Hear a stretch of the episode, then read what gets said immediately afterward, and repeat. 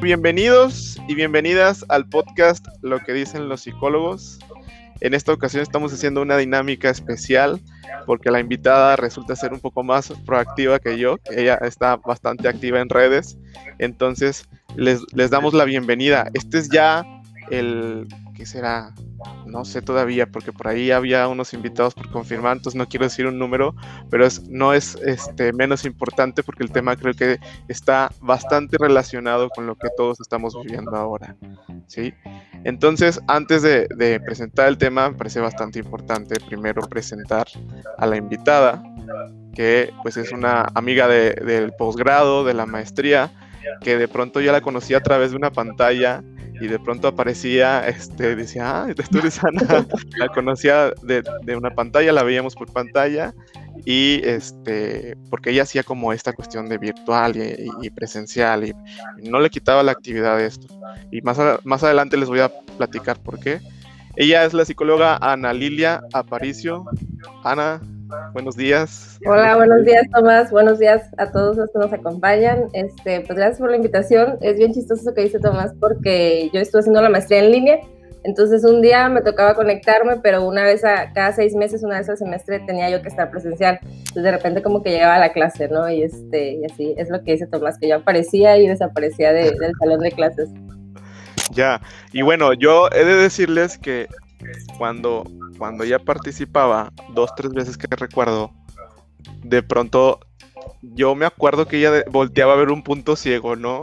De, mi intervención, de lo que yo estaba supervisando junto con los psicólogos, y yo decía, ay, o sea, como de pronto no, esperas eso de alguien que te está hablando de, la pantalla, entonces me, me gustaban mucho las, las intervenciones de Ana, y bueno, pues por eso que pues ella está aquí ahora, ¿no? Gracias. Me parece una invitada muy, muy oportuna. Entonces, antes de hablar del tema, Ana, este, pues si bien conozco que estuviste en la maestría, pero no conozco más quizás sobre tu formación, creo que me acuerdo que me dijiste la universidad en la que habías estado, pero quisiera que nos platicaras un poquito de tu formación, sé que eres psicóloga, psicoterapeuta breve sistémica, pero ¿cómo fue tu, este, tu andar por esta formación de, de psicóloga? Ay, sí, este, esa pregunta es muy, es muy, este, pues creo que de hecho va mucho con el tema, ¿no? Este, creo que no, no lo he platicado tampoco nunca así, tal cual a mi, a mi audiencia y les agradezco mucho que a los que están aquí con nosotros. Eh, yo estudié la, la carrera de psicología, ¿no? En la UDEM, me fui a vivir, yo soy de Tabasco, ahorita estoy actualmente aquí en, pues en mi casa, ¿no? En Tabasco, eh, me fui a vivir a Monterrey y empecé la carrera de psicología, no me acuerdo ni por qué, creo que este, me tocó la feria y yo dije, ah, pues esa carrera cool y, y, entré, ¿no? Pero a lo largo de mi carrera hubieron muchos momentos en que, pues, gracias a Dios tuve la oportunidad de viajar mucho. Entonces, como por ahí del sexto, séptimo semestre, yo dije, o sea, no, yo quiero tipo relaciones internacionales y que trabajar en la ONU, así como que me entró esa, esa, crisis y le dije a mi papá, le dije, ¿sabes qué? Me quiero cambiar de carrera. Y mi papá así como que chispas, pero bueno, va, te apoyo, chécalo, ¿no? Y voy con mi directora y me dijo así de que si me cambiaba de carrera, pues básicamente iba a entrar a relaciones internacionales este, en segundo tercer semestre. Y dije yo, ni de chistes. Pero bueno, lo logré, ¿no? O sea, terminé, toqué la campana, muy bonito. En la UDEM está bien padre que hacen una ceremonia cuando terminas y vas y tocas una campana, ¿no? Y bueno, me graduó y como yo conocía a mucha gente, un compañero entró a trabajar a la Secretaría de Seguridad eh, Regional, algo así, la Academia de Seguridad del Noreste si no mal recuerdo, y me invitó, me dijo, oye, no estoy buscando psicólogos porque estamos haciendo un proyecto de intervención en colonias muy, muy pobres, ¿no? Y este, en San Pedro 400, para los que son de Monterrey, aquí en Villahermosa sería algo equivalente, así como tipo gaviotas, ¿no? O sea, colonias pues muy, muy, muy pobres, muy este, vulnerables. Okay quiero que vayas, me dice, a dar terapia, o sea, porque vamos a hacer intervenciones. Y yo, no, pues ya sabes, ¿no? Así uno, no, es que yo éticamente no puedo dar terapia, le digo, porque pues aún no tengo mi, mi maestría, no sé qué. Y me dice, no, me dice, o sea, por favor, quiero a alguien de confianza para que pues me pase como que el una infiltrada, ¿no? O sea, como básicamente para el equipo de psicólogos que va a estar ahí, yo quiero a alguien que me esté pues como que diciendo qué onda. Cómo van y así. Y me dice, va a haber una psicóloga que te va, que te va a estar supervisando. Y pues eso me animó. Yo dije, bueno, está bien, ¿no? Y sí, tuve la reunión con esta psicóloga, se llama Evelyn, este, eh, de hecho supervisa algunos casos míos, es mi psicóloga actualmente, es este, con quien estoy acudiendo a, a mi terapia. Y, este, y me encantó, me encantó el enfoque de, su, de, la, de la forma en la que vamos a trabajar las sesiones, era intervención breve. Digo, como era un programa así muy estructurado, eran ocho sesiones, a gente, familias, específicamente eran este, a los chavos que habían salido de la cárcel, de tutelares. Entonces, este, me pasó de todo, me pasó de que salí de una casa y estaba yo en mi carro y me dicen, oye, este, ten cuidado que en esa casa, tipo, es casi, casi como que un, pues un, un prostíbulo, ¿no? De que entra gente y yo, que cómo, o sea, es la casa en la que ya acabo de salir, ¿no? O sea, sí me tocaron casos así como que muy, muy fuertes este, pues ya sabrás, ¿no? Violencia intrafamiliar, violaciones de familias, este, cosas así muy, muy, muy densas. Eh, también salí de mi burbuja, salí de mi burbuja, pues vamos a decirle San Petrina o Fresa, así en el sentido de que estaba yo con un chavito y me dice, oye, pues ya te vas porque ya son las, creo que es 4.20. Y yo, ¿y qué tiene que ser las, o sea, decir, me dice, no, pues creo que es la hora de la, de la, de, o sea, los que se drogan como que la hora en la que fuimos marihuana, ¿no? Y así, pero se rió un chorro de mí, así como que qué tonta que, que no sabes lo que es, ¿no? Entonces, ese fue como mi primer acercamiento a la terapia. Este, yo sabía que no hacía, digamos, la gran cosa, pero pues lo que la gente te dice, ¿no? Gracias, doctora, gracias, psicóloga, gracias por venir, gracias por escucharme, gracias por, por su tiempo, no sé, pues ellos te dicen sus consejos. Este, pues me llenó, me gustó, y yo soy una persona muy, me lo dice mi terapeuta y ya me lo adueñé, yo soy una persona muy, muy resiliente, o sea, yo soy una persona muy positiva, muy resiliente, muy de que sí se puede, sí podemos. Obviamente tengo mis tiempos difíciles, crisis y claro, pero eso creo que es lo que me caracteriza. Entonces me gustó el enfoque. Básicamente, este, para ir cumpliendo la pregunta, me gustó el enfoque de, le pregunté dónde estudió, me comentó que aquí en el centro, que es donde yo conocí a Tomás, y este es la maestría que nos preparamos, ¿no? Que es una maestría, me lo decía él el otro día, muy, muy enfocada al cambio, ¿no? Muy enfocada a las metas, entonces yo me siento súper a gusto con, con, ese, con ese enfoque y pues creo que gracias a Dios me ha funcionado también con, pues, con mis pacientes. Ya, pues entonces sí viviste como una buena novateada, ¿no? Como con este, como arrojarte con este, un ambiente algo complejo, este, trabajar con personas de bajos recursos este, y con problemáticas bastante complejas como el consumo de sustancias y, y, todo lo que es violencia, ¿no? Entonces, pues sí, este, sí es algo que pasa frecuentemente en la formación de un psicólogo. Este, de pronto la práctica la tienes que hacer de la mano de un supervisor en medio del campo, ¿sí? O sea, sí te sueltan, ¿no? Y entonces es así como aprendes, pero bueno, creo que ahorita que estamos los dos eh, ya, ya en, otro, en otro escenario, creo que sí se siente uno distinto y sí sabe uno que está haciendo las cosas diferente cuando ya vivió este proceso de formación. Sí, claro. antes de pasar a, a, otras cosas, Ana, ¿qué te dejó la, la formación, la maestría, porque fíjate que este podcast está también bastante dirigido a personas que están interesadas en estudiar clínica, en estudiar psicoterapia. Si bien a lo mejor no nada más de nuestro enfoque, nuestro enfoque breve sistémico, pero este, pues nos gusta mucho resaltar la importancia del el compromiso con la formación. Entonces, ¿qué puedes decir que es la Ana de antes y después de la formación terapéutica, de la formación clínica? Ok, este, pues yo creo que yo soy, me cuesta un poquito ser como disciplinada, ¿no? O sea, como decir, a ver, este, organízate, a veces yo soy una persona muy, bueno, no sé, no soy mucho de, de, catalogar en los tipos de personalidad, pero en la universidad hacíamos mucho para cuestiones de liderazgo, el N, el Myers-Briggs, este, estilos de personalidad, y me salía ENFP, o sea, con esas personas como muy aceleradas, vamos a hacer este así, ¿no? Entonces, como que creo que ahorita después de la maestría pero creo que aprendí mucho eso, ¿no? Es decir, oye, si no me preparo, lo puedo hacer bien. Entonces, si me preparo, si, si le dedico tiempo, si le doy la importancia realmente a la persona, este, lo puedo hacer mejor, ¿no? Entonces, eso creo que sería lo más importante. Ya, ok.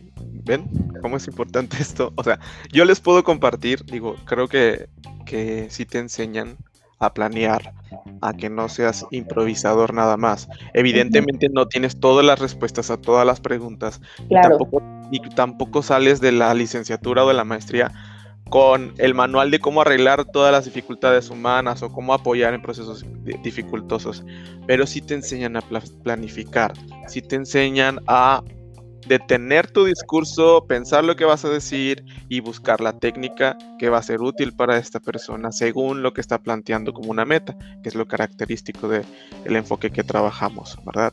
Entonces, eh, pues yo les puedo compartir que a mí me hizo sentir seguro, ¿no? Como, ah, ok, esto se vale, esto se puede, esto está fundamentado, que de pronto puedes decir, es algo que me nacía naturalmente y te lo encuentras como, ah, es algo que de pronto está validado por terapeutas más expertos, ¿no? Entonces ya empiezas como a, a, sentir mayor seguridad y te infundes más en, la, en, el, en el, vaya, ¿cómo decirlo? En, el, la postura, en el lugar, en el traje del psicólogo clínico y vas dándote cuenta que vas, que vas siendo cada vez más competente, ¿no? Pero todo también gracias al entrenamiento que está viviendo el psicólogo o la psicóloga. Entonces, por ahí me habías platicado que, habías trabajado algo de resiliencia, ¿cómo, cómo está eso? Sí, este, creo que fue en el 2016. Eh, yo soy una persona, de hecho, este, me encanta tomar cursos, me encanta tomar diplomados, me encanta tomar certificaciones, me inscribo, pero luego te digo, o sea, soy esa persona así como que me acelero. Entonces, una meta de este año fue decir, a ver, no, Ana, este, no te inscribas a nada, tengo planes, primeramente Dios, ya les platicaré el próximo año tomar una certificación. Yo quería que fuera fuera del país, pero muy probablemente con esto de la pandemia, quién sabe. Pero bueno, siempre estoy buscando este cambio, ¿no? Entonces, este, me encanta el tema de resiliencia, me encanta el tema de este, afrontar. Entonces me topé en, me topé en, este, en Monterrey con una certificación. Hay un centro de inteligencia emocional y social, pues ahí en el centrito. Creo que es una, la, la directora se llama Julia, es este ella de hecho estudió en la UDEM, entonces como que por ahí me conecté y fui y me encantó el enfoque, me encantó el enfoque, este, lo que aprendí, esas son mis bases, de hecho para mí esas son mis bases, he replicado los talleres, estuve capacitando a maestros, he estado capacitando a mujeres, aquí en, aquí en Tabasco está bien padre un proyecto de mujeres policías de género, pero son mujeres, ¿no? Entonces este, tuve la oportunidad de, de capacitarlas, este, eh, creo que es de los temas que más comparto aquí en mis redes y pues de hecho la, certificación se supone que se vence cada cuatro años, ya se venció, me tocaría renovarla, pero pues ahorita con todo eso no estoy, ¿no? Pero bueno, la información la tengo y, este, y ahí fue donde digamos me especialicé en este tema. Ya, uy, qué interesante se oye eso de las mujeres, policías mujeres de género. Sí, sí, está muy padre el proyecto. Oye, voy viendo que están haciéndonos una pregunta, dice, ¿cuál es la diferencia? Dice, pastillas. ¿Cuál es la diferencia? AZ, pastis, AZ. ¿Cuál es la diferencia entre un psicólogo y un psicoterapeuta, los que estudian maestría en terapia? Ok, un psicólogo es una persona, un profesional que se forma para trabajar con la conducta, pero no tiene una especialidad, ¿sí? Está apto para eh, trabajar en diversos ámbitos pero la psicoterapia es una especialidad.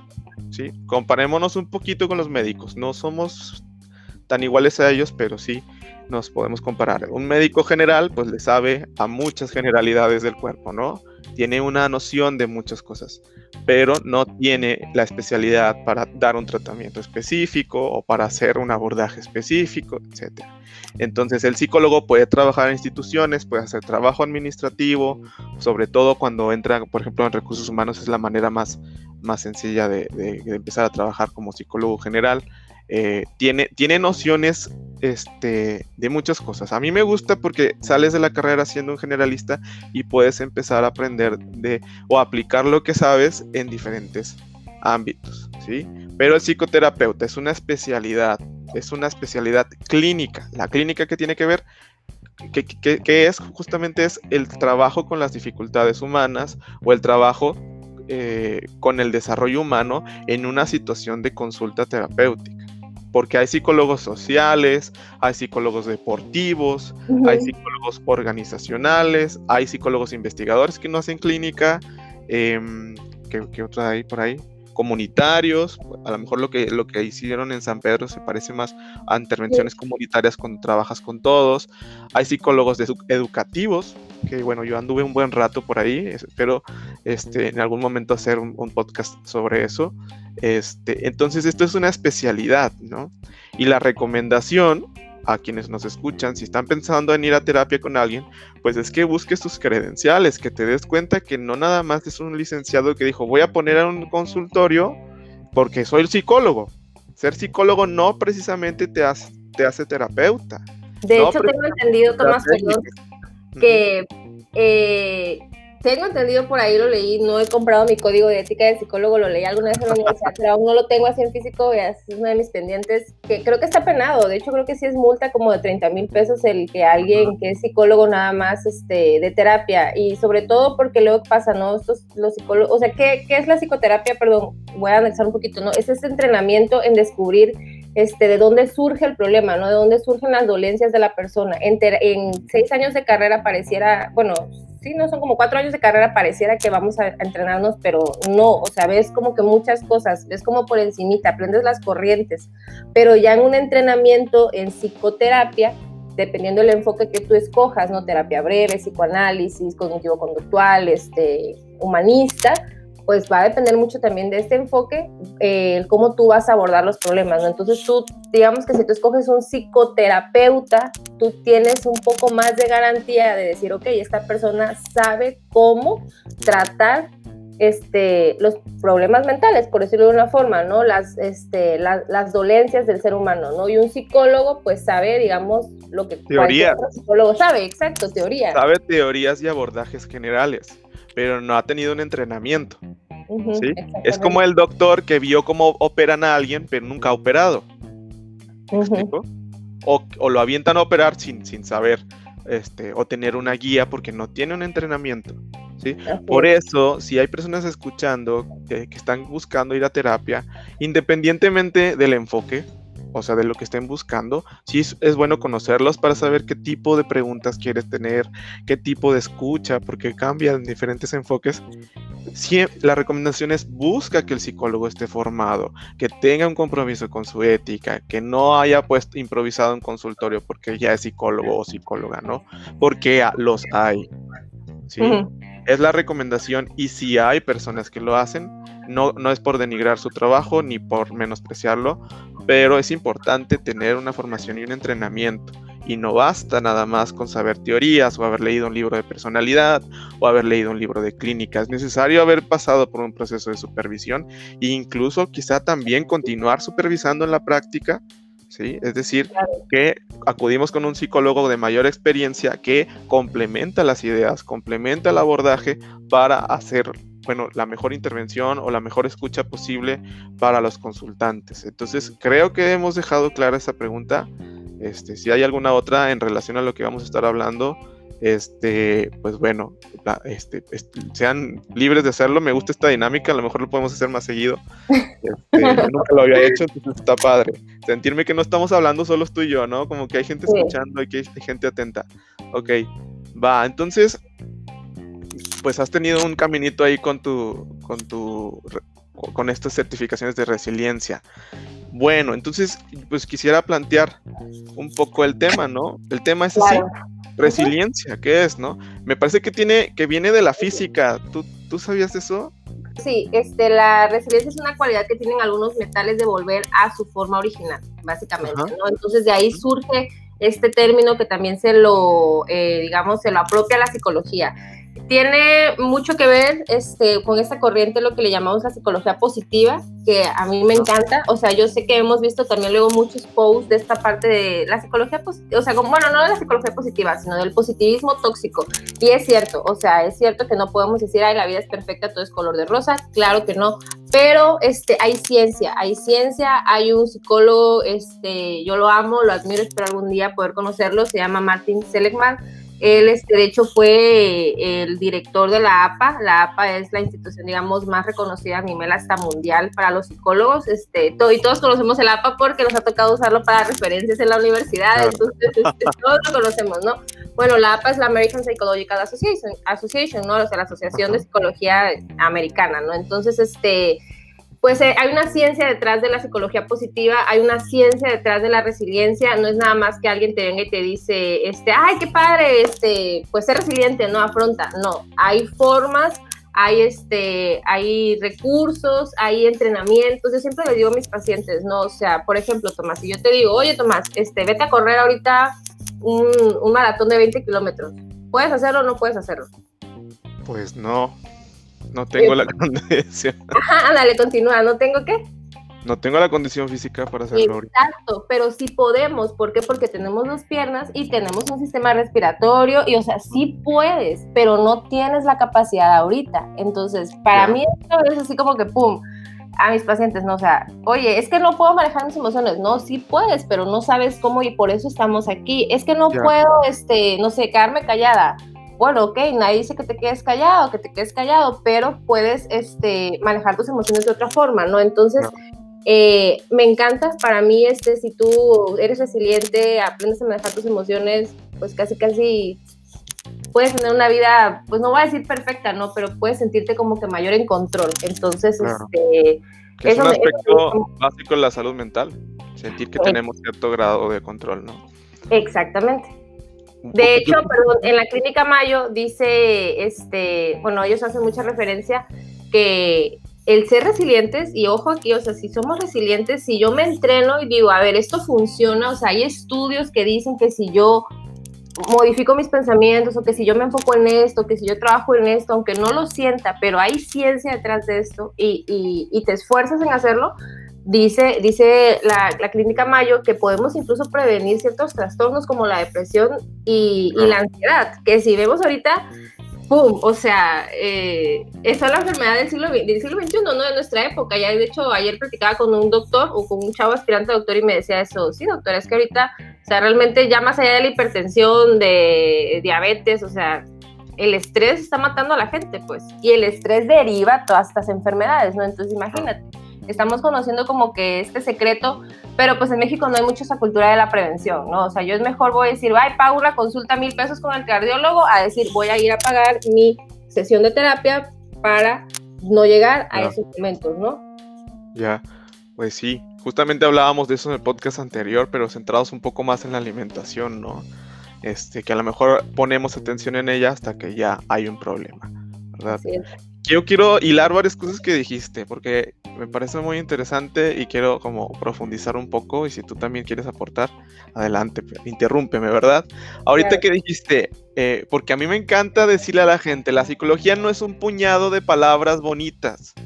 Sí, por eso a mí no me gusta mucho estar publicando cosas como tú puedes ser feliz, o sea, me gusta más la entrevista, me gusta más este tipo de cosas porque aquí profundizamos con qué es esto, ¿no? Y psicología positiva suena a cómo ser feliz, ¿sí? Pero ahí les va qué, qué es lo que hacen estos señores, ¿no? Cuando tú llegas como innovador científico a una ciencia y dices, vamos a hacer las ciencias de la felicidad o vamos a hablar de psicología para que las personas disfruten de su vida, llegas a, un lugar donde siempre se han analizado los problemas y cómo es que la gente tiene dificultades, ¿no? Entonces, esta gente dice, a, las, a los recursos que tiene la gente, a las cosas buenas que ya sabe hacer, a pesar de sus dificultades, vamos a meterle ciencia, vamos a ver cómo es que funcionan las, personas que tienen éxito, las personas que son resilientes, vamos a ver cómo es que funcionan las personas que sí llevan una vida que ellas describen como buena. Por eso se llama psicología positiva, porque el enfoque y su área de estudio principalmente es los recursos de las, de, las personas. ¿Qué es un recurso? Háblese pensamientos, conductas, actitudes, estilos de vida, de alimentación, de vincularte con alguien, de, este interés por aprender, todas esas habilidades, fortalezas que uno tiene, ¿no? Entonces dijeron, ah, dijeron estos psicólogos, dijo este señor Martin Seligman, por ahí también andaba anda otro exponente que tiene un apellido impronunciable, creo que es Siska Mihaly, algo así, no sé si tú lo ah, sepas. Creo que Siska Mihaly, algo así, es como, es europeo, ¿verdad? Más europeo, no es, no es tan americano ese apellido, pero siempre, frecuentemente hay referencias de ellos dos juntos, ¿no? Este, entonces les decía, ponen atención en los recursos y fundan esta nueva área o esta rama de la psicología donde dijeron, vamos a investigar sobre estos recursos. ¿Sí? Le dieron poder al partir de vamos a reforzar las habilidades de las personas en lugar de buscar cómo resolver los problemas. Quizá poniendo atención a los recursos, podamos resolver los problemas sin tanto rollo, ¿no? Esa es la, esa es la, premisa, ¿no? Por ahí quieres comentar. Sí, mira, y de hecho tenemos que saber, o sea, llevamos una materia que se llama Historia de la Psicología y se nos olvida, pero este, es importante también que sepamos, ¿no? ¿Por qué? O sea, como porque este choque a veces algunos psicólogos, sobre todo lo que decías hace rato de que tú veas un psicólogo formado, o sea, ojo, eh, ¿Qué pasa si tú vas con un, no sé, con un médico, vamos a decir, un dermatólogo que egresó hace 20 años y de ahí nunca se volvió a formar? O sea, te va a dar cremas que si tú vas con un psicólogo que se egresó hace 3 años y se ha estado actualizando, te va a decir, oiga, eso, pues eso lastima mucho la cara, ¿no? Hay cosas como que más nobles, hay cosas actualizadas, hay cosas que hacen la misma función. Entonces, lo mismo, ¿no? Tú buscas psicólogos que sí se actualicen, ¿no? Que quieran aprender. Y bueno, entonces la psicología surge, ¿por qué? Porque en la Segunda Guerra Mundial, em, pues los soldados regresaron locos, o sea, en el sentido de que, ¿qué pasó? O sea, los hombres se fueron, las mujeres se quedan en casa, trabajan, cuidan a los hijos, y los hombres regresan y no son funcionales. O sea, mi esposo está o mi marido, mi, no sé, el hombre está ahí sentado en la silla y no se quiere parar porque no, quién sabe qué le pasó. Entonces surgen la psicología para ir viendo qué, este, cómo hacer que no esté tanto tiempo sentado, cómo hacer que no se enfoque tanto en lo negativo, ¿no? Entonces, la psicología surge mucho para, este, pues, curar el síntoma, por decirlo de una forma. Entonces, la psicología positiva lo que empieza a hacer es, em, digamos, cómo prevenir, ¿no? O sea, qué recursos, como decía Tomás, ¿no? O sea, qué recursos, qué le enseñamos a la gente, qué cualidades tienen las personas que está ahí la definición de resiliencia, capacidad de un material de absorber la energía cuando se manipula y regresar a su estado original. O sea, ¿cómo hacemos para que las personas pues afronten los problemas. Y yo quiero ponerles un ejercicio, si me permites, Tomás, a todos los que nos están viendo, incluso tú, este, hasta yo lo voy a hacer. Yo quiero que pienses este, la última vez que te sentiste feliz. O sea, ¿cuándo fue la última vez que te sentiste feliz? ¿Con quién estabas? Este, ¿qué, qué hacías? Eh, a quienes viste, ¿dónde estabas? ¿no? O sea, si puedes, entonces cierra tus ojos e imagínate ese momento, ¿no? O sea, ¿cuándo fue la última vez que te sentiste feliz? ¿Qué olores recuerdas? ¿Qué sensaciones? Este, ¿Qué personas? Todo, ¿no? Todo a tu alrededor. Entonces, ya puedes abrir tus ojos, ya pueden abrir sus ojos. Y, ¿cómo te sientes? O sea, ¿te sientes bien? Pues, ¿te sientes... Ah, ay, todo va a estar bien, ¿no? O sea, me siento feliz, me siento relajado, me siento, me siento bien, pues. Y Tomás, tú y yo lo sabemos, cuando la gente llega a terapia, ¿qué te dicen? Doctora, quiero ser feliz. O sea, obviamente nosotros vamos a trabajar, bueno, para ti que sería ser feliz, ¿verdad? Porque puede ser muy diferente para cada uno, ¿no? Pero eso es lo que la gente realmente anhela, ser feliz, sentirse felices. Entonces, eso eso es este eso es muy importante que cada uno de nosotros tengamos tengamos este esa eso es en mente no o sea la gente quiere ser feliz nosotros queremos sentirnos felices. Que no sepamos muy bien cuál es nuestro concepto de felicidad bueno lo vamos a trabajar en terapia no pero yo creo que es importante no denigrar eso. Claro. O sea la terapia también es un acompañamiento hacia una meta como la felicidad. Pero es importante decirlo no Em, la mayoría de los que definen la felicidad no lo definen como un estado donde, al que llegas y ahí te mantienes, sino que es algo que te sorprende, es algo en lo que eventualmente llega a ti, algo que puedes provocar de pronto porque empiezas a conocer tus recursos como lo que acabas de decir. Por ejemplo, no sé qué haya ocurrido con las personas, pero a mí me trasladaste a un parque con un montón de árboles y con un con pájaros que de pronto no había visto, ¿no? Estaba poniendo atención al lugar en donde estaba y había un halcón. En medio de la ciudad había un halcón. ¿Y cuándo te das cuenta de eso, no? Entonces a mí me trasladaste ahí porque estaba sintiendo una tranquilidad y me sentía como un niño chiquito, sorprendidísimo de que en medio de la ciudad, en medio de Monterrey, había un halcón y luego lo encontré en Google y dije, sí, sí, es un halcón. O sea, ¿cómo es, cómo es esto, no? Entonces, eh, esto ya evocó en mí algo positivo que se puede reproducir, ¿no? Sí, y es algo sencillito, ¿no? Pero la terapia justamente trabaja con eso, con que la persona se vuelva autónoma para poder provocar este tipo de cosas. Y entonces este tipo de cosas que son los recursos son los que se ponen a operar en el momento de las dificultades también. o en el momento en el que hay que regresar a mi vida, ¿no? Como esto de me doblo tantito porque las dificultades sí me doblan, la pandemia sí me causa insomnio, sí me causa tristeza, sí me causa desbalance y al rato regreso con todo esto. Voy a ir al parque más al rato para renovarme, para repensar las cosas de manera diferente, a ver qué pájaro veo ahora para mantener mi capacidad de asombro. ¿no? Son ejemplos sencillos y es importante decirlo. Cada persona maneja sus recursos distintos, ¿no? Y cada quien tiene recursos diferentes. Y dice Tomás, es algo sencillo, o sea, esto de, oye, cierro mis ojos, pongo, no sé, yo creo que todos lo podemos hacer, cierro mis ojos, me acuesto tantito y pienso, a ver, ¿cuándo fue la última vez que me sentí feliz, que me sentí contenta, me sentí orgullosa, me sentí plena? O sea, es algo muy sencillo y fíjate, o sea, ahorita pienso, esto es algo barato, pues eso no te cuesta nada. Pero ¿qué pasa? No nos enseñan a eso. Te enseñan que te duele la cabeza, ve y toma una pastilla. Buscar en cuestiones externas, ¿no? O sea, esta parte de, de, a veces como que normalizamos mucho la, la, en lo que le decimos de Monterrey el monching, ¿no? Como el estar picando y así, y no está mal, pero ¿qué pasa? Tú ves un niño que llora y dices, ay, dale una galleta, ay, dale una sabrita, ¿no? Ay, dale un dulce.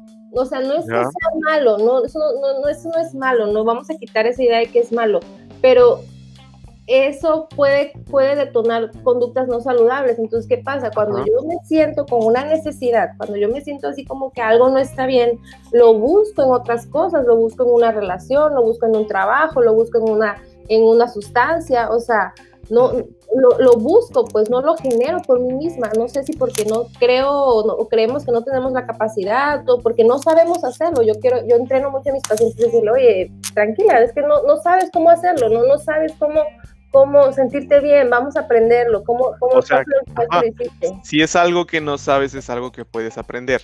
O sea, no es algo que no tengas o que no puedas llegar a obtener. ¿Me explico? Exacto. O la prevención que nos comenta Irazú, ¿no? La prevención en general para cuidar nuestro cuerpo y nuestra mente. ¿Qué pasa? O sea, yo me acuerdo en mis clases de educación física, o sea, era juego con una pelota, pues. O sea, eso era, pues, no, no era así como, a ver, chavos, o sea, miren, no sé, vamos a hacer automonitoreo, ¿qué te parece? Esta semana vamos a hacer ejercicio intenso, tú vas a observar cómo duermes, vas a observar, no sé, este, si tu alimentación cambia, tus pensamientos, no, o sea, no, no, no existe, pues, y no nos podemos sentir, hay el sistema, o sea, no, este, y como para ejemplificarlo, este, me gusta mucho ese tema, ¿no? Sí me apasiona un poquito, yo lo sé, pero te dejo hablar, Tomás, ¿no? Este, no sé si conocen, no creo que todos conocemos a, a un autor, o bueno, todos conocemos el holocausto, ¿no? El holocausto, este, la matanza de los judíos. Eh, hay un libro que se llama El hombre en busca del sentido, autor Víctor Frankl. Él, es, este, él era judío, vivía en Suiza, Suecia, uno de los dos y bueno, le toca, le toca que se lo lleven al campo de concentración con toda su familia. Él tuvo la oportunidad, ojo,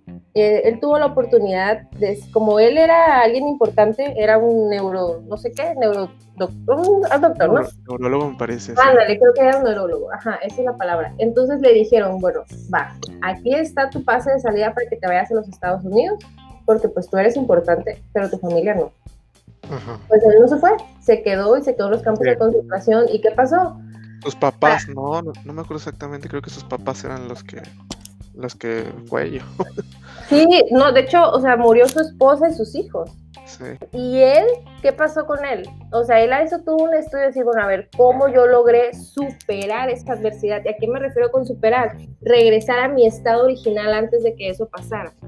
¿Cómo yo logré volver a sentirme motivado por la vida? ¿Cómo yo logré volver a sentirme con ese deseo de salir adelante? Ahí te quiero aportar, porque me gusta mucho esa historia. Sí, nada más quiero poner el contexto a las personas y seguro van a ir corriendo a comprar un libro después de esto. Frank er, era, era, eh, era médico, ¿no? Este, pues tenía su formación, tenía su intelecto y demás, ¿no? Y observaba todo lo que ocurría con los reos y particularmente observaba que ocurría también con él, ¿no? O sea, con las personas que estaban en confinamiento, porque ni siquiera eran criminales, eran personas que estaban siendo pues ultrajadas, ¿no? Entonces, me acuerdo de una escena, porque sí lo veía yo como una película ese libro, que se llama El hombre en busca de sentido, se los reitero, El hombre en busca de sentido, donde iba Frank apretadísimo entre otras personas, iba escribiendo sobre resiliencia, sobre su enfoque teórico que estaba desarrollando, ¿saben en qué? En un papelito. O sea, imagínate que traes un ticket, un ticket de, del Oxxo, un ticket del supermercado, y ahí estaba Frank escribiendo mientras estaba apretado y él, de pronto te das cuenta que era lo que lo sostenía, ¿no?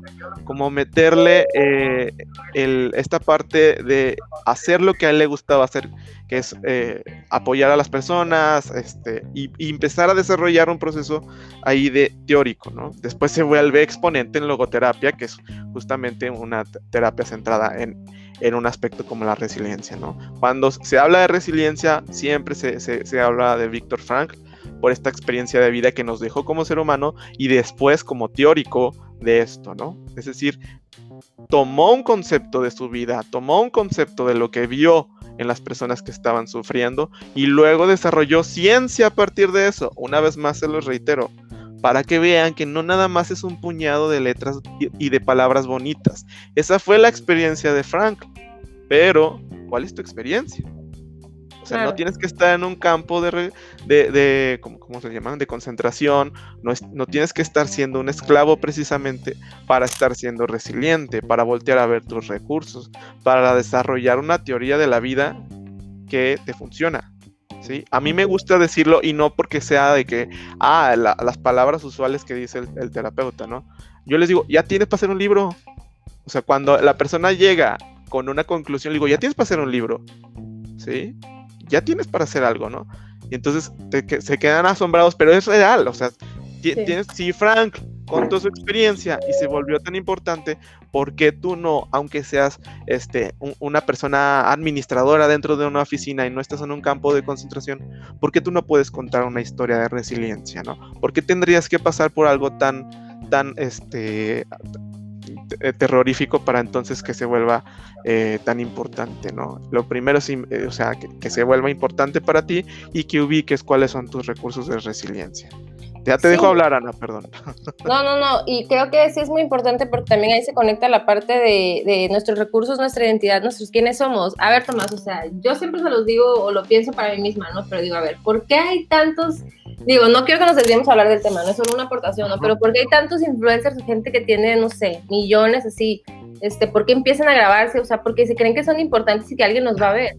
Así de sencillo, pues. O sea, no es como porque, o sea, es porque a alguien le ha dado, ¿no? Entonces, ¿dónde estamos nosotros, no? O sea, como que a mí eso me, me, me, movió un poquito, ¿no? Este que yo decía, de hecho por eso empecé también como que esta parte, ¿no? De hecho la persona que está conectada fue la que me animó, me dijo, ay, grábate, no, qué oso, no sé qué, no, nada lo mío. Pero pues empecé a ver, ¿no? Empecé a ver que sí, gente me decía, oye, qué padre, me gusta verte, está, está cool, o sea, me ayuda, me gusta lo que me dices, no sé. Pues dices, oye, yo tengo algo, algo valioso que darle a la gente ¿qué voy a hacer con eso, no? O sea, hay tanta gente por allá afuera que pues no, no, no sé si no que no tengan algo valioso, ¿no? Pero pues no es algo como dices tú, no estudiado, algo que realmente dices tú es ciencia, es que sea más experiencia personal, pues pues no sé, no, yo no estoy tan de acuerdo, pero sí eso es bien importante, o sea, que cada uno de nosotros digamos, ay, es que yo no soy Víctor Frankl, pues no, pero a ti te dolió, no sé, perder a tu perrito, ¿cómo lo superaste?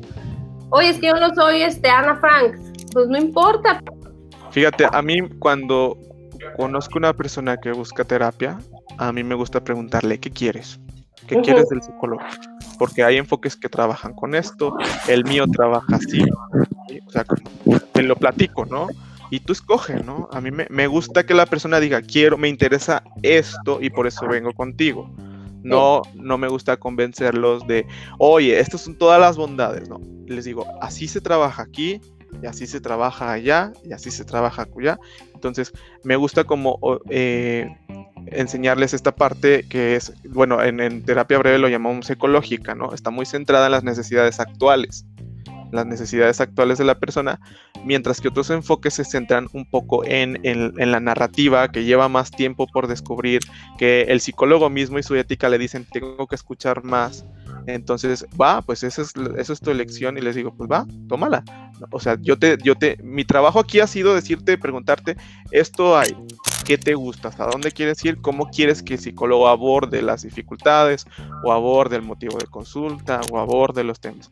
Me gusta esta labor informativa y que la gente sepa qué, le están haciendo, ¿sí? O sea, ¿qué, qué, le están preguntando, cómo es que va a trabajar el psicólogo. Entonces es, es una labor de, descubrir lo que parecía que hay un misterio atrás, porque todavía hay gente que piensa que se lee las mentes y hay un montón de enfoques que de pronto suenan muy lindos, pero no tienen ningún sustento teórico, que mi, mi deber no es ahorita decir no son científicos o, quemarlos, ¿no? Sino que invitar a la gente, búscale, pregúntale cuál es su formación, este, qué, qué, qué, cosas este, se tienen que hacer para, para llegar a donde está usted, etcétera, ¿no?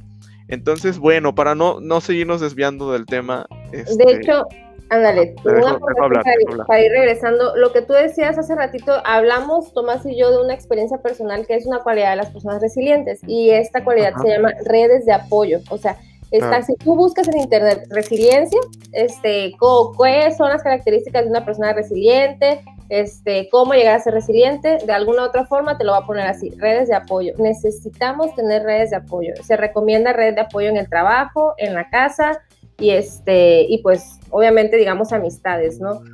Em, ¿Qué pasa con los, yo lo explico así, ¿no? O sea, ¿qué pasa en el circo con los acróbatas? ¿Por qué un acróbata se atreve a decir, me voy a aventar? O sea, porque sabe que hay una red que lo va a cachar, pues. Claro. Ok. también nosotros, o sea, se siente así padre, ¿verdad? El, silencio, ¿no? no había escuchado eso, no, no, no, había escuchado eso y me parece interesante. déjame, déjamelo a punto, déjamelo a punto para utilizarlo. Pero eso es bien, y a veces, y fíjate, qué, qué fuerte porque a veces hay personas que decimos, es que a mí nadie me quiere, es que a mí nadie me apoya, es que yo estoy sola, y no es cierto, no es cierto, tú lo percibes así, o sea, yo, a mí me acuerdo que llegó una, una, chica en la universidad y me dijo, psicóloga, es que a mí nadie me saluda. Y yo, ¿en serio le digo? O sea, de los 600 alumnos que hay en la universidad, a todos les dices buenos días y nadie te responde el saludo.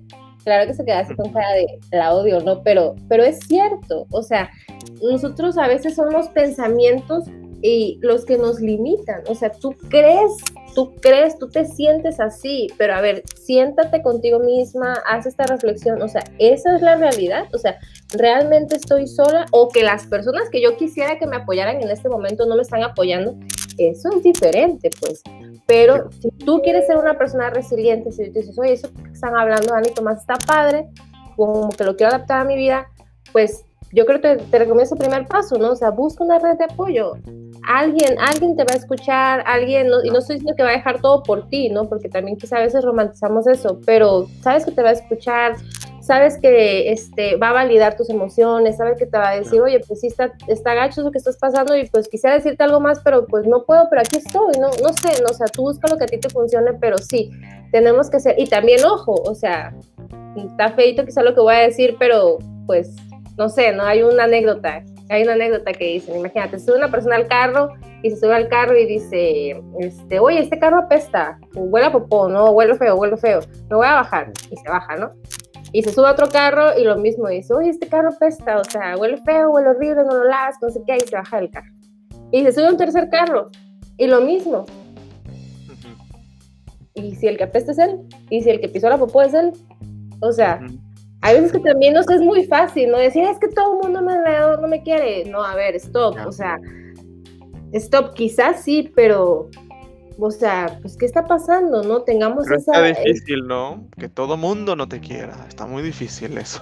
Y de hecho es una distorsión cognitiva, ¿no? Es un error de pensamiento. Si lo buscas en internet, esto, distorsiones cognitivas, error de pensamiento, está la hipergeneralización, ¿no? O sea, o el catastrofizar. Es que nadie, es que nunca como estos absolutos que son difíciles, ¿no? Todo mundo me odia, nadie me pone atención. Cuando estés hablando en todo o en nadie o en palabras como nunca o siempre, posiblemente te estás equivocando, ¿no? Muy bien, quiero, quiero hacer un comentario a lo que estás diciendo para fortalecer algunas cosas y les pido especial atención porque creo que es como una, de pronto una epifanía, ¿no? Una actitud resiliente no es decir, ¿cómo decirlo? No es decir, yo puedo con todo.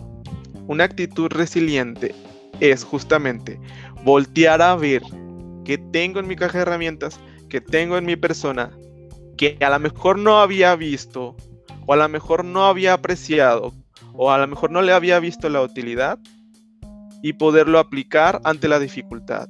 Y entonces termina la dificultad con todo y los estragos, y entonces puedo regresar a una vida adaptada. Ojo, a lo mejor no es la misma, pero puedo adaptar mi vida. Y hay cosas como el optimismo, o hay cosas como el emprendimiento, como las metas, ¿sí? ¿Ok? En ningún momento hay, fíjense, o sea, no se habla del psicólogo, o no se habla del influencer, o no se habla de tal persona que me vino a salvar. Ponle que la persona que abordaste o que te abordó tenía actitudes motivadoras, ¿sí? Pero la resiliencia la traes tú. ¿Sí? A mí me gusta pensar en las personas de la siguiente manera. Todos somos resilientes en cierta medida en, diferentes, en diferentes etapas de nuestra vida, ¿no? ¿Sí? En algunos momentos somos más aptos para voltear a ver nuestros recursos o para desarrollar nuevos recursos. ¿sí? A veces tenemos errores de ceguera, de ceguera mental, por decirlo de una manera, y no volteamos a verlos porque la tristeza nos invade, porque la situación es bastante ah, compleja y ah, quizá duradera, y entonces eso nos dificulta, ¿no? Y el proceso terapéutico tendrá que ver con decir, a ver, volteemos a ver, ¿qué me puedes decir sobre algunas ocasiones de éxito? ¿Qué me puedes platicar sobre algún momento donde superaste algo parecido a esto?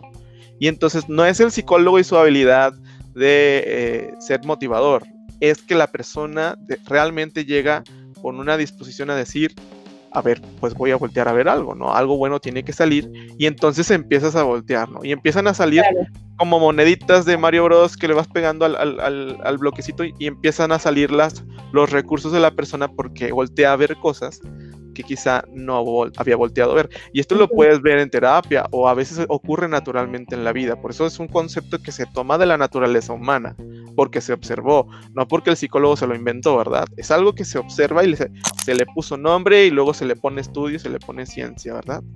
Entonces, yo quiero este, pues dejar ese mensaje, ¿no? Todos podemos ser resilientes en cierto grado con los recursos que tenemos a la mano o con los recursos que podemos desarrollar con ayuda de terapia o con otras personas que de pronto son maestros de vida este, y pueden apoyarnos, ¿no? Pero bastante importante lo que ha mencionado Ana, que creo que una red de apoyo siempre va a ser detonadora de resiliencia. O a lo mejor, ahorita que lo dijiste, estás echando en marcha un recurso que es nuevo para ti o que nunca habías usado o, que estás desarrollándolo y te sientes tranquilo o tranquila porque sabes que si fallas vas a caer en, la red del circo de lo que hablábamos, ¿no? Eh, porque hay gente que me apoya, hay gente que me, que me que está ahí de soporte. Entonces es bueno acudir a esto, que puede ser un psicólogo, puede ser tu familia, tus amigos, tus maestros, etcétera. Te dejo hablar porque te veo como como queriendo... como que ansiosa, ¿no? No, pero y eso sí, eso es bien importante. Yo, por ejemplo, en este momento de mi vida retomé una, una relación, este, o sea, yo tuve, bueno, yo le di una mentora en la universidad, ¿no? Yo me acuerdo que yo llegaba, ahorita lo pienso, ¿no? Y digo, qué ñoña, ¿no? Quizá, pero yo llegaba con chapis así de que siempre que terminaba clases de que, ¿qué onda, Chapis? Yo creo que pienso, ¿no? Chapis de que, ay, otra vez Ana, ¿qué onda, Ana? ¿Cómo estás? Pero me ayudó mucho, pues, me, me, ayudó mucho. Entonces, obviamente Chapis no me escribe todos los días, Ana, ¿cómo estás? Ella tiene sus cosas, ¿no? Pero yo creo mucho esto, oye, yo necesito de ella, pues yo necesito lo que ella me aporta en este momento. Yo creo que también y esto es algo de parte de la resiliencia, ¿no? El, identificar tus emociones, tus pensamientos, tus sentimientos. Ahorita le llamamos mucho el mindfulness, ¿Qué, es lo que ser consciente, la conciencia plena? ¿Qué está pasando en este momento? O sea, ¿por qué hoy no quiero comer? ¿Por qué hoy no me quiero levantar de la cama? ¿Por qué hoy no siento ánimos? ¿Por qué hoy no estoy disfrutando esto? O sea, ¿qué está pasando dentro de mí? En la resiliencia no es sinónimo de, de, positivismo, no. El positivismo es una corriente que te dice, oye, ánimo, pues todo está bien, échale ganas. Y sí, es bueno utilizar ese recurso, pero yo primero tengo que aceptar que hay algo que cambiar. Yo primero tengo que aceptar que hay algo que mejorar. La, de la resiliencia se despliegan cosas, ¿no? Es, la resiliencia es una sola cosa que te va a ayudar a, a voltear a ver aspectos que pueden ser útiles para lidiar con la dificultad, ¿no? ¿Sí? Entonces, obviamente se va a vincular también con muchas otras cosas, como la autoestima, como tus aprendizajes de vida, como las personas que tienes cerca, ¿sí? Es, es, se vuelve amplio cuando lo relacionamos con todas las cosas que nos pueden dar indicadores de que esto me va a ayudar a atravesar por la dificultad. Así es. ¿Sí? Entonces es. un concepto que se vincula de pronto con un montón de cosas como lo que comentas, la red de apoyo, la atención plena, el no estar rumiando tanto en el pasado o tanto en el futuro, sino saber qué puedo hacer hoy por mi realidad, etcétera. Entonces, eh, más allá de que digan, oh, Ana y Tomás, parece que son personas resilientes, parece que saben de lo que están hablando, la invitación es que voltees a ver tu resiliencia y dejemos también quizá de lado un poco, ah, los terapeutas que saben, ¿no? Por eso la intención de compartirte un poco como personas, ¿no? Que voltees a ver que todo mundo está en una batalla, ¿sí? Todo el mundo está batallando con algo y puede ser resiliente con su estilo, su manera, sus recursos, su propia personalidad, ¿no? y vamos a hacer un ejercicio para, para comenzar. A mí me gusta mucho, ¿no? Así, ejercicio, ¿no? En terapia lo aplico mucho. Este, pero bueno, ¿por qué no piensas en la última vez que te sentiste orgulloso o orgullosa de ti? ¿Dónde estabas? ¿Qué hiciste? ¿Qué fue lo que pasó? ¿Cuándo fue la última vez que tú dijiste, estoy orgulloso, orgullosa de mí, de esto que hice? A ver, ¿Qué fue lo que pasó, no? No sé. Muchas veces ha ligado de, ay, pues terminé la, la, maestría, que para mí sí es un orgullo porque pues luego la sufría, ¿no? Conéctate y, o sea, me da lo mismo, ¿no? Pero va, este, así, ¿no? Cada quien, o sea, yo sé que hay algo, este, pues bueno, quizá muy sencillito, pero yo sé que hay algo en tu vida de la que te sientes orgulloso. Entonces ahorita quiero que lo pienses, que lo evoques, que lo recuerdes. Ese es el primer paso. Si ya lo tienes ahí en tu cabecita, si ya lo tienen todos ahí en su cabecita, ahora te quiero preguntar, ¿Cómo lo lograste? ¿Cómo lograste eso? Y eso, tu respuesta es un recurso. No, pues no sé, este, pues quizá todos hemos pasado en algún momento por la muerte de un familiar. Oye, pues ¿cómo se, le hiciste para salir adelante? No, pues me puse, me, me, me, replanteé metas. Dije, bueno, pues si ya eso no va a pasar como yo lo tenía, ahora esto sí me gustaría que pasara. Ah, va. Entonces tú tienes el recurso de, de replantearte metas. O traté en ese momento de decir, bueno, lo voy a pausar, me voy a enfocar en otra cosa y luego lo, lo retomo. Va, padrísimo. Entonces tú tienes el recurso de ir poniendo prioridades. Y quizá nuestro, nuestro, nuestra chamba como psicólogos es ponerle nombres bonitos, ¿no? Decir así como que este es tu recurso, ¿no? Porque este, así me lo dicen a veces pacientes como que me lo tiran feo, pero pues yo se lo haría bonito, ¿no? Porque pues esa es mi chamba, esa es mi chamba, ese es mi trabajo. O, poco claro y de pronto porque el psicólogo dijo, ah, entonces sí es importante pues es que lo, lo, pusiste tú sobre la mesa, no lo puse yo. O sea, claro, es lo que te caracteriza. No vamos a venir a traerte los recursos de Selena Gómez, porque Selena Gómez tiene sus recursos, mientras que tú tienes los tuyos. Este, entonces, ¿para qué inventarnos y por qué no partir desde lo que ya está ocurriendo contigo y desde lo, desde el, de este pasado positivo de éxito que podría haber ahí, ¿no? Si se fijan, Ana habló de algo súper básico que tú puedes decir, ay, pues replantear y es que te cambia la vida. Puedo ser muy bien, muy buena replanteadora y entonces esto se vuelve distinto y entonces toma un sentido diferente y entonces ya nada más estoy buscando oportunidades para replantear cosas funcionales. A lo mejor no tan positivas, de todo va a estar bien, todo va a estar bien. Esto puede funcionar mejor o puede funcionar un poco menos lastimoso de esta manera. Esa es la palabra, esa es la palabra correcta, funcional. Y fíjate, ahorita que pensaste en eso de que te sientes orgullosa, o sea, como que hasta, hasta dices, ay, este, sí, ¿verdad? O no, hasta quizás, no sé, si estás acostada, como que te estiraste tantito o algo, o sea, por ejemplo, a veces veo post estilo de, no sé, un estilo de que, pues si a la gente no le gusta, tú vete de ahí. Oye, espérate, ¿qué te vas a quedar solo? O sea, no, o sea, chill, tranquilo, o sea, necesitas una red de apoyo, ¿no? O sea, por eso es que a veces yo como que eh, estoy en desacuerdo, ¿no? Digo, yo sigo cuentas que digo, ah, está padre las frases y así, pero pues ten cuidado, ¿no? O sea, ten cuidado de qué ideas te compras, o sea, qué ideas plantas en tu cabeza, ¿no? Si yo voy por la vida diciendo, ah, pues voy a hacer lo que yo quiera y si les gusta que estén conmigo, o, esta frase muy típica, ¿no? De que si yo lo tengo que pedir, no lo voy a querer, ¿no? Pues sí, o sea, yo soy súper enemiga de eso en una relación, o sea, si yo quiero algo, lo tengo que pedir, pues le tengo que enseñar al otro lo que necesito. O sea, no sé si lo que lo voy a pedir siempre o eso, exacto, ¿no? Pero oye, o sea, es, es, que es básico, pues, o sea, yo no puedo andar por la vida creyendo que, pues, yo soy lo más importante, ¿no? O sea, o que no, no es que no puedas, sino vas a lastimarte, te va a doler mucho. Conviene más, yo así les digo a mis pacientes, no es que no se pueda, es que pues te duele, no te conviene. Entonces te conviene más que digas, bueno, voy a ser un poquito paciente, ¿no? Es que yo soy la que siempre, me pasa mucho, ¿no? En los temas de pareja, es que yo soy siempre la que le tiene que decir, oye, pero imagínate, tanto poder tienes que si tú le pides algo, te lo da. Claro que eso las mujeres dicen, wow, no la visto, o sea, resignificas, replanteas y, y se siente mejor, pues, o sea, yo no estoy diciendo, o sea, yo estoy hablando de de la actitud que tienes ante la vida, ¿no? O sea, de estas cuestiones funcionales, me funciona, me funciona pensar así, me funciona pensar este, en mis recursos. Eso es doblarse, eso es flexibilizarse y no romperse como persona para poder generar una adaptación, ¿no? Adaptación. O sea, es decir, ya no está esto en mi grupo de la iglesia, ya no está esto, bueno, ¿qué, ¿qué, puedo hacer? Vamos a tener citas de Zoom, vamos a hacer esto conjuntamente a la distancia por teléfono, etc. Todas estas son adaptaciones que se relacionan justamente con hacerle frente a la adversidad, ¿sí? Sin pues destruirnos o desmoronarnos, ¿no? Que no es que esté mal desmoronarse, ¿no? Sino que uno pueda regresar en busca de la adaptación. A veces la vida no va a ser igual y creo que es algo de lo que se está hablando ahora por algunos científicos, ¿no? Entonces, este, es importante que mantengamos una actitud adaptativa, ¿no? Por eso hablamos de funcionar, no hablamos de cosas lindas, ni de cosas bonitas, ni de felicidad total, sino de funcionalidad y de estar en busca de, quizás de la tranquilidad antes de la felicidad, ¿no? Claro. Entonces, bueno, Ana, ah, fíjate, me quedé pensando en lo que me hiciste este, pensar, ¿no? Lo del ejercicio ese rato, dije, ¿me va a preguntar o no? de lo que pensé, pero sí se los quiero compartir, ¿no? Eh, otra vez, vuelvo a esto, para mí es un gusto compartir.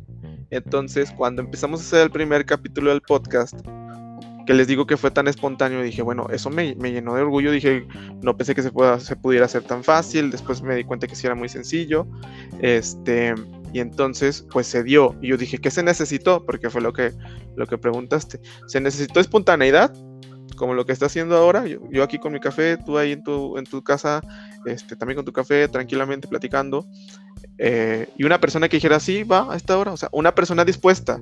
Era una persona dispuesta y espontaneidad, tranquilidad, seguridad de que se podía hacer. Yo dije, quizás sea la técnica para afrontar una situación en el futuro o cuando tenga que emprender algo nuevo, a lo mejor no es tanto de repensarle, sino buscar las cosas básicas que necesito para empezar y la persona indicada que esté dispuesta a decir, dale, yo te apoyo, te participo con esto, ¿no? Entonces creo que ahí acabas de revelar un recurso mío con tu pregunta, ¿no? Entonces, ojalá... Te va a mandar la factura. Para tu, Entonces, creo que hemos hablado un chorro de cosas aparte de, de resiliencia. Entonces, este, como estamos llegando al, final del podcast, este, Ana, me gustaría que nos platicaras un poquito de qué estás haciendo ahora. Es decir, estás dando consulta no estás dando, eh, no estás dando consulta, estás en línea, estás en presencial, este, ¿dónde te pueden encontrar las personas este, para buscar sobre ti, sobre tu trabajo? ¿Qué me puedes platicar? Sí, estoy dando terapia exclusivamente en línea. Pues sí, si a alguien le gustaría información este, sobre, sobre mí, pues por un mensajito de Instagram. De hecho, ahí en mi Instagram tengo ligado mi, mi WhatsApp. ¿Cómo, es tu este, Instagram? Eh. Ok, ahí te mandan un, mensajito y te buscan, ¿verdad? Así es. Tú estás en Tabasco. ¿En, qué parte de Tabasco? ¿En qué ciudad o en qué municipio? Villahermosa, municipio del centro. Sí ok, muy bien. No, pues este, ha sido un gusto, Ana, tenerte en el podcast. Creo que eres una persona bastante, um, ¿cómo decirlo? Abierta a aportar, no te quedas, no te quedas con las ganas. Me gusta esa parte porque tienes mucho que compartir evidentemente eres parlanchina. Entonces, pues quisiera ir despidiendo el podcast agradeciéndote por esta energía que, le has dado, esta diversidad que le has este, aportado y pues seguir en contacto, ¿verdad? Para después quizá algunos proyectos o algunas pláticas o, o seguir este, en contacto para cualquier cosa. Claro que sí, Tomás, no, al contrario, gracias a ti por la invitación y pues este, en este camino para eso estamos, ¿no? Para apoyarnos, para aprender el uno del otro, entonces, bueno, de todos, ¿no? Los que quieran dejarse, los que quieran compartir. Y este, y pues sí, yo aquí estaré siempre.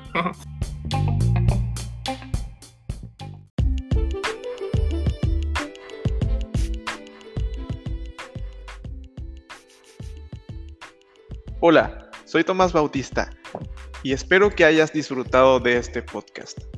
Si te interesa conocer un poco más de los contenidos de lo que dicen los psicólogos, o te interesa algún tipo de consulta, o simplemente tienes alguna inquietud de algo que revisamos en el podcast, puedes escribirme a tomasalfonso.tvs.gmail.com.